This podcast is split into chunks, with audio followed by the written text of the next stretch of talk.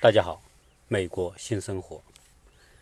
因为我现在的学习比较忙啊，所以我们所建的美国新生活群里面呢，我看到大家都在经常有一些话题在沟通和讨论，呃，而且有很多的听友非常的积极，也非常热心，回答其他听友提出的各种问题。在此呢，我对所有这些参与沟通、参与回答问题的、分享问题的这些朋友表示衷心的感谢，感谢大家在这么一个小小的平台上，能够把自己的一些好的东西分享给大家。同时，我也要感谢所有听友参加我们这个群的听友，能够真诚的遵守我们这个群所定的相定的约定。啊，因为我一直是希望大家聊的都是一些相对比较积极的、快乐的事情，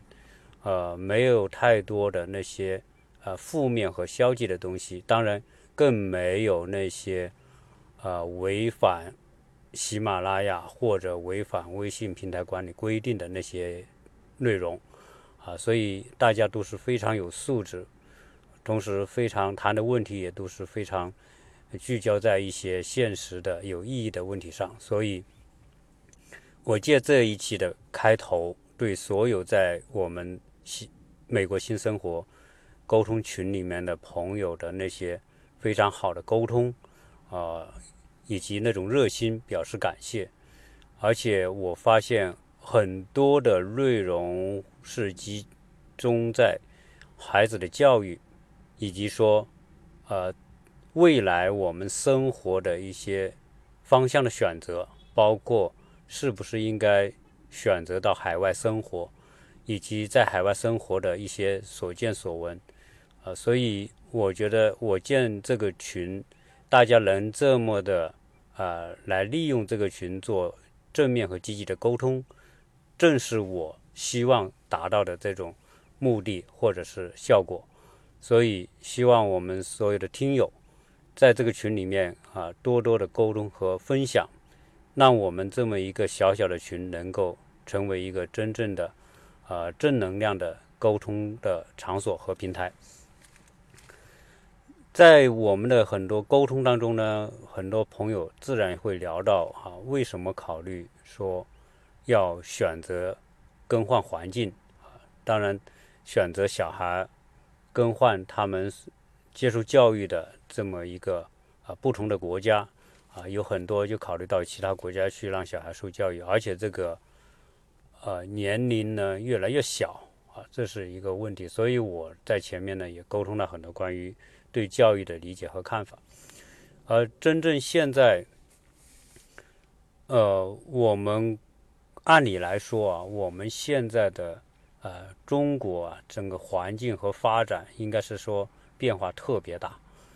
以我自己的记忆来说，我们小时候那是一个非常封闭和落后的环境，在那个环境当中，我们所处的生活啊，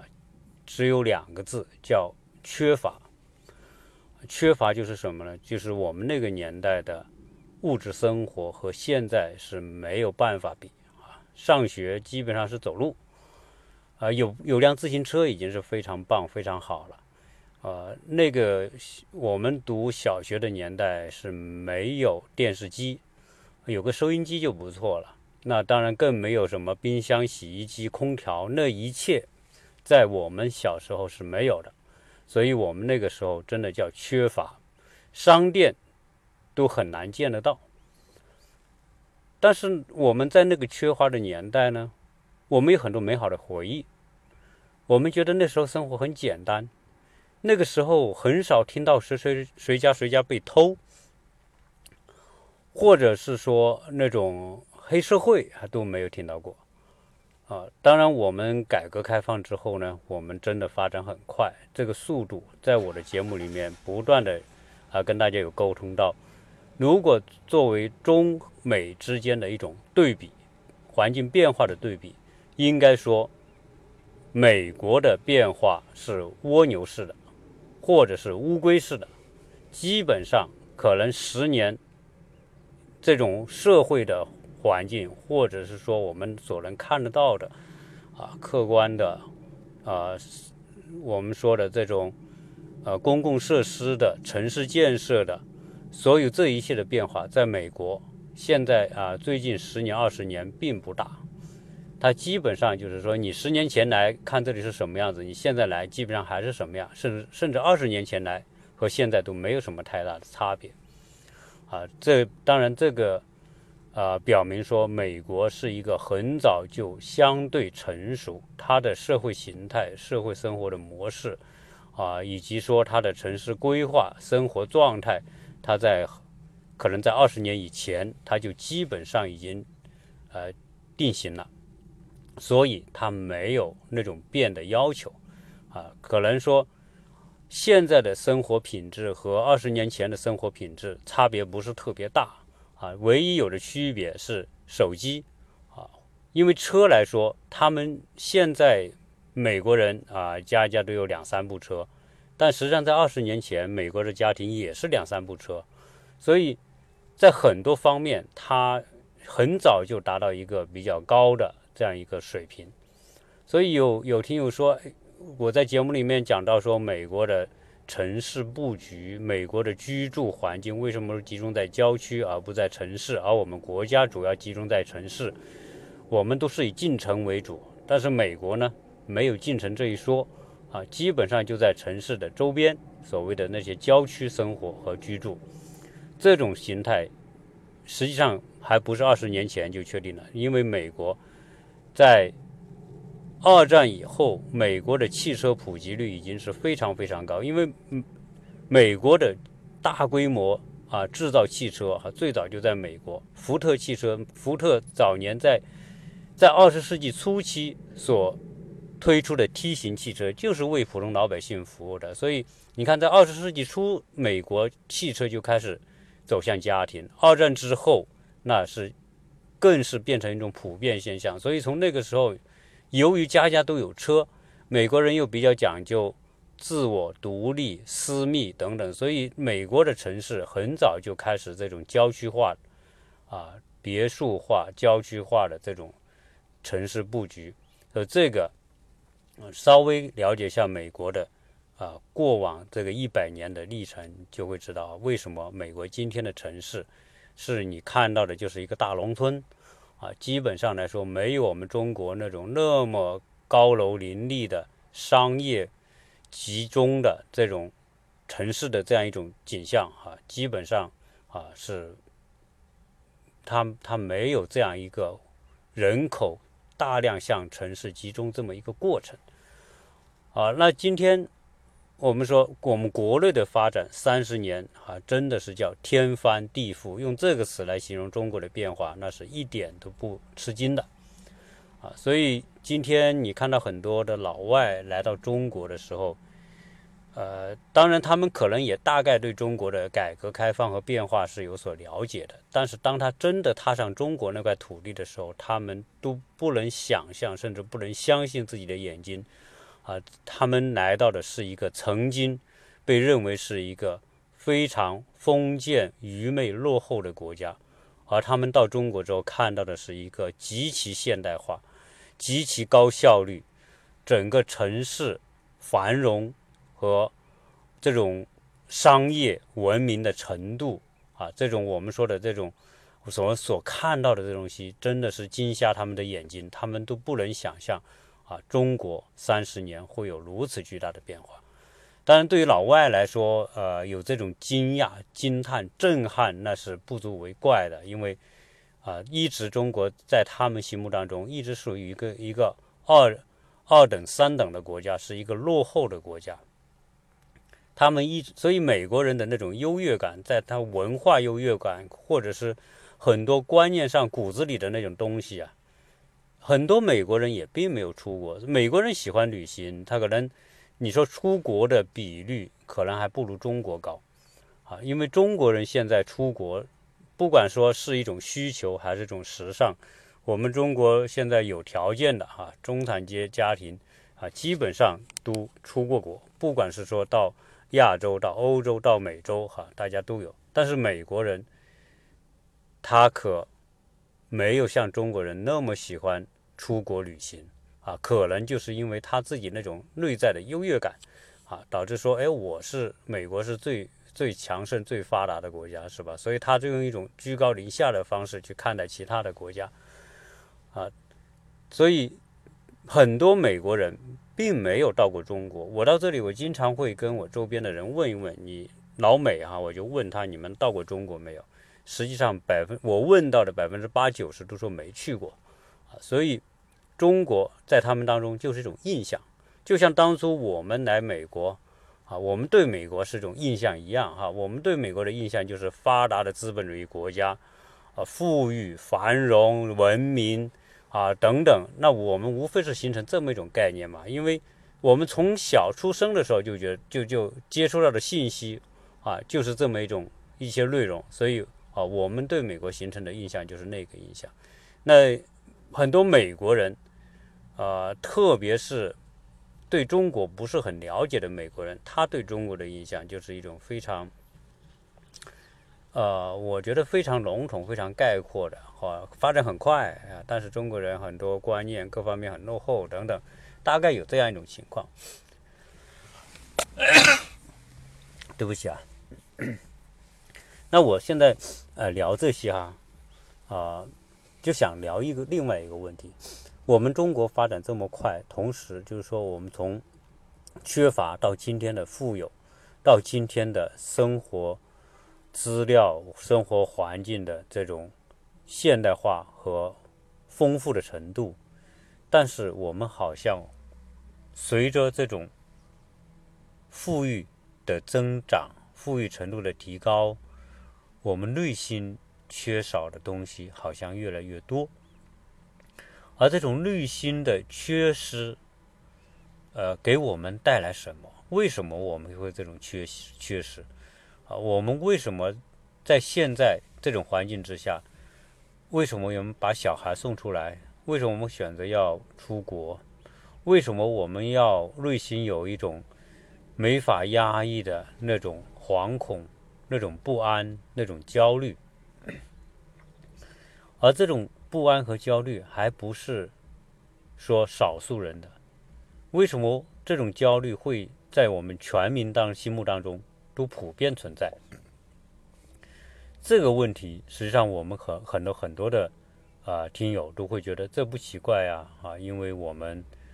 啊信仰上的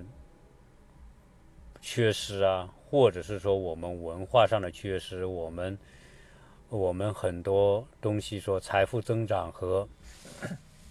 观念的提升没有同步啊等等，反正大家都能够或多或少的找到一些问题。那对于这个问题呢，当然，作为我个人来说，哈，我是特别啊喜欢从历史和哲学的角度来思考这种情况，因为最近呢，我也深受启发，就是有一本书叫《物演通论》，哈，可能很多人都知道这本书，因为逻辑思维也推过这本书，啊，当然这个这本书。是一本特别特别难懂的书，对于我来说，我也无意去推这本书哈。就即便大家真的拿了这本书，我估计也没有几个人能够看下去哈，或者能够真的把它看懂。那这本书为什么让我很大的启发呢？因为它在很多层面，从一种更深更深的层面，好像回答了我们的这些疑问：为什么我们？会有这么多的焦虑，这么多的不安，这么多的缺乏安全感的那种内心啊！因为简单的说吧，就是说我们当初的缺失，我们认为是不好的。所以从早早年我们在改改革开放之前，我知道我们知道我们自己穷，我们跟西方相差很远。到后来。啊，七八年之后，粉碎四人帮之后，中国开始进入了改革开放的进程。中国的改革开放啊，也是一个逐渐打开的过程。但是在这个逐渐打开的过程当中，给了人们原来束缚在人们思想观念上的东西，慢慢的被打破，同时社会管理的那种愚昧的，我们说的那种封闭的，呃，那种形态管理形态也开始消减、消融，我们开始变得有一定的空间和自由去发挥我们个人的能动性，发挥我们个人的长处，也开始走向说可以创业、可以致富这么一条道路。当这个口子一打开，什么东西导致了我们如此的整个社会开始重商，开始崇尚商业，崇尚创业，崇尚我们啊所所看到的这种繁荣的一浪一浪的这种繁荣的景象啊，这种原因就是因为我们的缺失。因为这种缺失，我们觉得我们不足，因为我们不足，我们觉得我们要填补我们的不足。这种填补靠什么呢？当然就靠说我们自身的努力、自身的愿望、自身的梦想，以及种种发自内心的那对于很多目标的渴求，啊，带动了我们全社会的这么一种热情啊。这种热情一泛化出来，一呼唤出来，整个社会呈现出一种非常强大的这种爆发力量。但是呢，这种发展哈，我们就可以看到，随着我们这种改革开放，确实我们生活是在提高和发展，也在改善。特别是到了后面啊，最近这十年来啊，我们最近这十年的变化，应该说。也是有目共睹啊，不管是从从生活方面，还是从物质啊丰富的程度方面，我们现在都基本上跟世界同步，甚至在很多方面我们超越了世界。而且我们在消费能力上啊，中国现在在购买力、消费能力上，应该说在全世界都是首屈一指的。那在这样一种环境之下，我们的焦虑为什么还会？那么的越来越大，而不是越来越小呢？为什么说我们现在富裕了，我们没有安全感呢？啊，因为实际上这里面啊，作为人，作为一种动物里面，由于缺失，所以我们很勤奋。我很多人铤而走险也好，或者是说通开通过自己的这种呃聪明才智也好，我们开始去创业，走出自己的那条路。因此，缺失是一种动力，而现在呢，我们的富裕也是一种动力。按理来说，富裕了，我们知足了，我们应该说更快乐。但是，我们发现，事实上，我们越富裕，我们越没那么多的快乐。原因是什么？后来我在想，那本书给了我们一个答案：当初我们缺失，我们需要去补。当我们补够了那些东西的时候，我发现说我们有这么多财富的时候，我们进入了另外一种模式的焦虑和担忧，就是我拥有之后，我怕失去，所以拥有这些东西变成了一种沉重的包袱。那今天我们看到的所有这些富裕阶层的焦虑，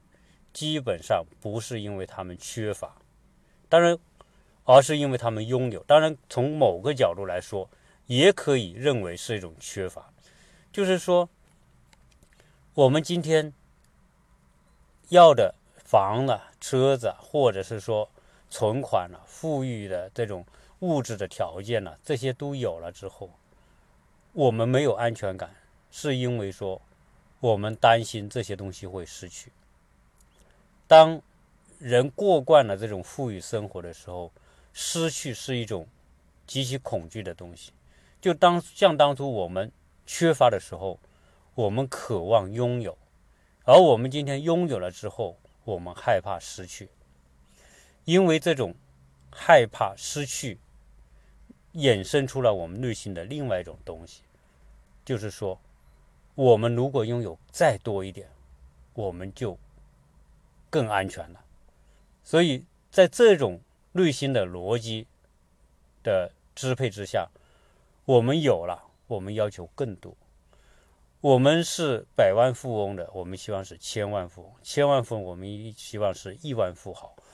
啊，总之来说，我拥有的多，我就更安全。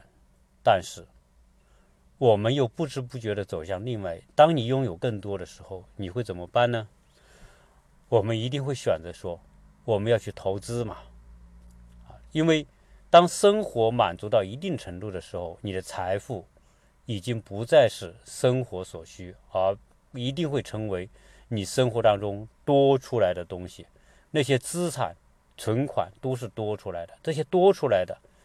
你一定会希望它变成一个为给为你带来更多财富的一个手段，所以会选择投资。而高净值人群群现在有呃，我们说财富很多的人群。现在参与投资的一定是更多，而这种投资是什么？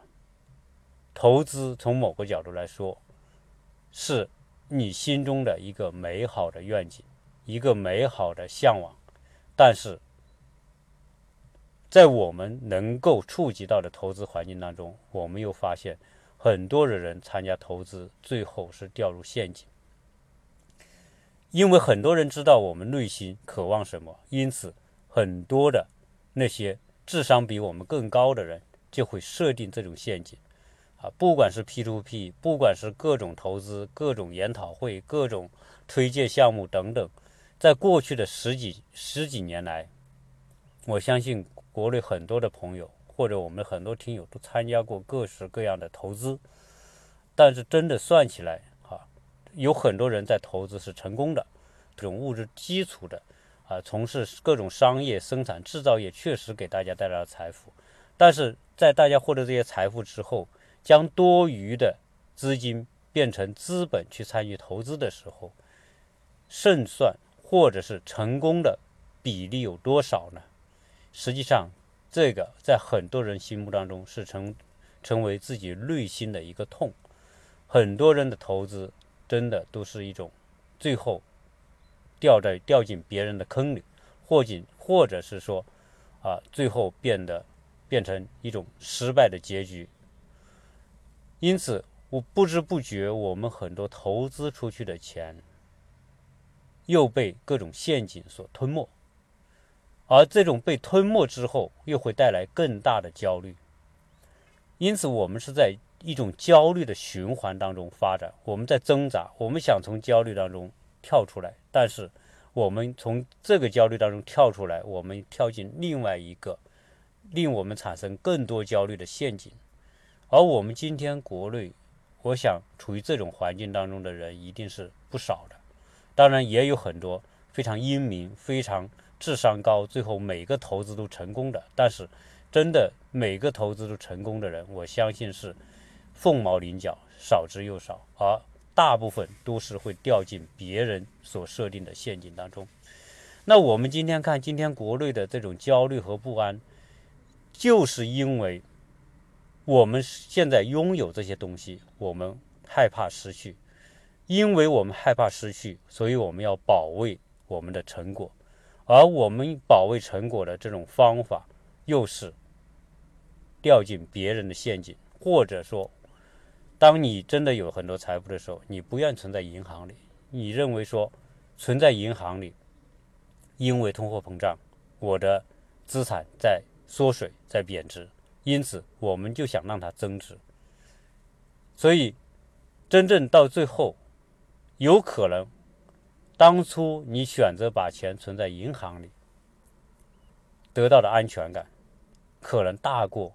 你参加投资。当然。这个我们只能是从后悔的角度、回头的角度来看，可能说我当初把钱放在银行里存个定期，比我拿去投资要合算的多。啊，有这种感受的人，我相信是非常多的。啊，包括我们自己参加的很多的投资，最后都有这样一个结局。啊，我也本身在这个方面也是一个失败者。当然，我把这种东西说出来，我不知道这是不是啊很多的朋友所。经历过的事情呢，啊，还是说仅仅是我个人很失败啊？参与投资很多啊，不会，最后都掉进别人的陷阱。但总之来说，啊，我想在我们充满焦虑的这样一个环境当中，人们那些聪明的人就在不停的设定各种各样的局，说要把你从焦虑当中拉出来，要让你变得有安全感。我能帮你，我的计划，我的方案能帮你。所以一个一个的推荐之后，我们。都怀着一个美美好的愿望和向往去搭上别人那班车，但是我们发现，所有这些啊，大部分、绝大部分这些给你提供项目、给你推荐，或者我们满怀欣喜去登上别人那些各种各样的投资平台的，最后又演化成各种各样的陷阱。所以，我们就是现在在这样一种环境当中，布满着无数的陷阱。而这种陷阱几乎让我们逃无可逃，因为我们很多的东西不完善，很多的法制不完善，那些坑人的人，啊，那些设定各种陷阱的人，质变啊，给别人造成再大的伤害，他都可以逍遥法外，啊，所以我们现在叫什么叫防不胜防？在国内可能有这种心路历程的人。今天很多人说：“哎，我想到国外来。”我想其中有一种因素就是说，再也不想去掉进那种被别人设定的陷阱里面。那么，希望换一个环境。我想这是很多人的一种内心的一种想法。同时，我在想，今天的商业文明啊，我们看到的这种东西啊。各种各样的商业环境，以及我们每天收到的各种各样的广告，我想这它到底意味着什么？我个人作为我个人的理解，实际上商业是一种反人性的，或者是说商业是给人们加重心理负担的这么一一条道路。为什么这么讲？很多听友会说：“呃，你我们不认同哈，可能可能大家会不认同我这样一个看法。你看，我们没有商业的发展，我们哪有今天的这种繁荣富裕的生活？我们哪有那么便利？我们哪有那么多的服务给我们提供？事实上，我在想，是的，确实商业给我们带来很多的便利，带来很多的生活的改善，但是。”我一直坚信一个东西，而这种东西呢，是我我们内心一定要非常清醒、可以清醒的把握。就是说，任何一个给我们带来极大便利和好处的东西的后面，一定会隐藏着很多的给各种各样的呃我们不需要的陷阱。商业从某个角度来说，我可能把它理解为一种陷阱啊。当然，这种陷阱。你看，现在所有的这种广告推送这些广告里面，啊，确实有很多东西是有用的，但是我们确实发现很多东西是没用的，甚至很多的需求是设定出来的。所以现在很多日本人里面啊，就推出说，哎，希望过一种极简生活，而且这种极简持有极极简生活观念的人。越来越多啊，在美国也有，而这种极简主义的流行意味着什么？意味着我们我们对内心的那种欲望的那种把控和自我约束。因为实际上，现在商业从某个角度来说，从过去的满足需求，已经主流主流的旋律已经变成叫什么叫创造需求。而这种创造的需求，从某个角度来说，并不一定是我们人需要的东西，也不是我们缺乏的东西。但是，我们商业已经发达到一个什么程度呢？可以通过人的心理分析，然后呢，挖掘所谓的潜在需求。而这种潜在需求，在这种商业的推动之下。让很多的消费者会觉得，哎呦，这种东西真的是是对我有用啊，真的是我的需求啊。因此，很现在的这种商业手段，就是不停的通过我们说的创造需求和挖掘需需求而这种快速发展，而这种创造和挖掘出的需求，实际上在我看来，从某个角度，它就是一种陷阱啊，因为事实上来说，一个人一生当中所所需要的东西，真的不需要那么多。而商业就是要让你产生更多的需求，因此，在这种商业环境当中，我们一一个人的这种开支里面，有多少到底有多少是真正的需求，而有多少是被别人设下的这种需求陷阱啊所消耗掉的呢？我们不知道。或者我们真的很少去做这样一种理解或者是分析。如果真的去分析的话，我们发现可能说，我们今天一年赚十万块钱的人，可以过得很好，可以过得很富足，而那种内心的那种缺乏、不安和焦虑，可能可以少很多。今天我们一个包，一个女同胞一个包可以卖到一万多。对吧？这个到底是在满足一种什么样的一种内在的心理想法啊？这个我想我们每个人内心都清楚。因为啊，在这种商业的助推之下，我们就认为我们缺一个包啊，所以包治百病在女人当中是极其流行的。而事实上来说，它已经不再是一种实际意义上的需求，而从某个角度来说。是因为我们内心的缺乏感，或者我们的某一种焦虑、缺乏产生，让我们去做这样的各种各样的消费啊。所以，我们今天要回到来，回到来看我们啊社会当中的那种焦虑、那种不安，从某个角度来说，都是因为我们人性当中的那种弱点啊。我们缺乏的时候，我们希望拥有。而我们真正拥有之后，我们害怕失去，在这样一种循环当中，啊，我们不停的在缺乏、拥有、担心失去这样一个循环当中，不停的往上升，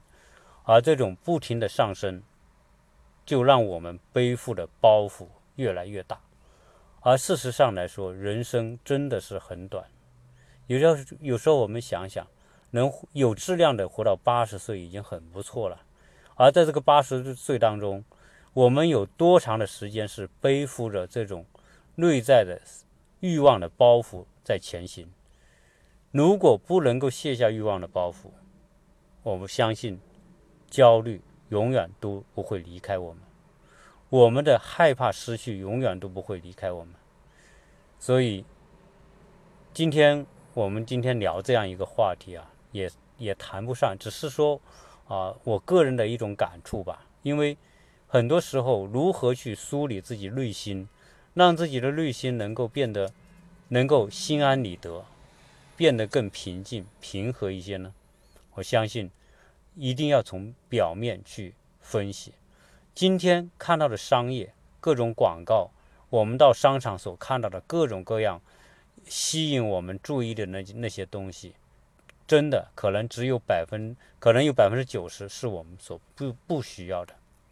所以这种信息的摄取，我们所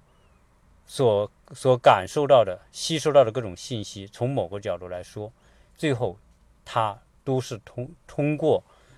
我们的内内在的那种焦虑哈，或者说现在商业本质上就是在消费人们心中的焦虑，或者是。消费我们心中的那种缺乏感，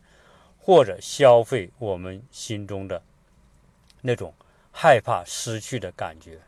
所有这一切，事实上都不是现实物质层面的一种商业，而都是心理层面的某一种充分的挖掘和利用。因为我们有那么多的、那么多的欲望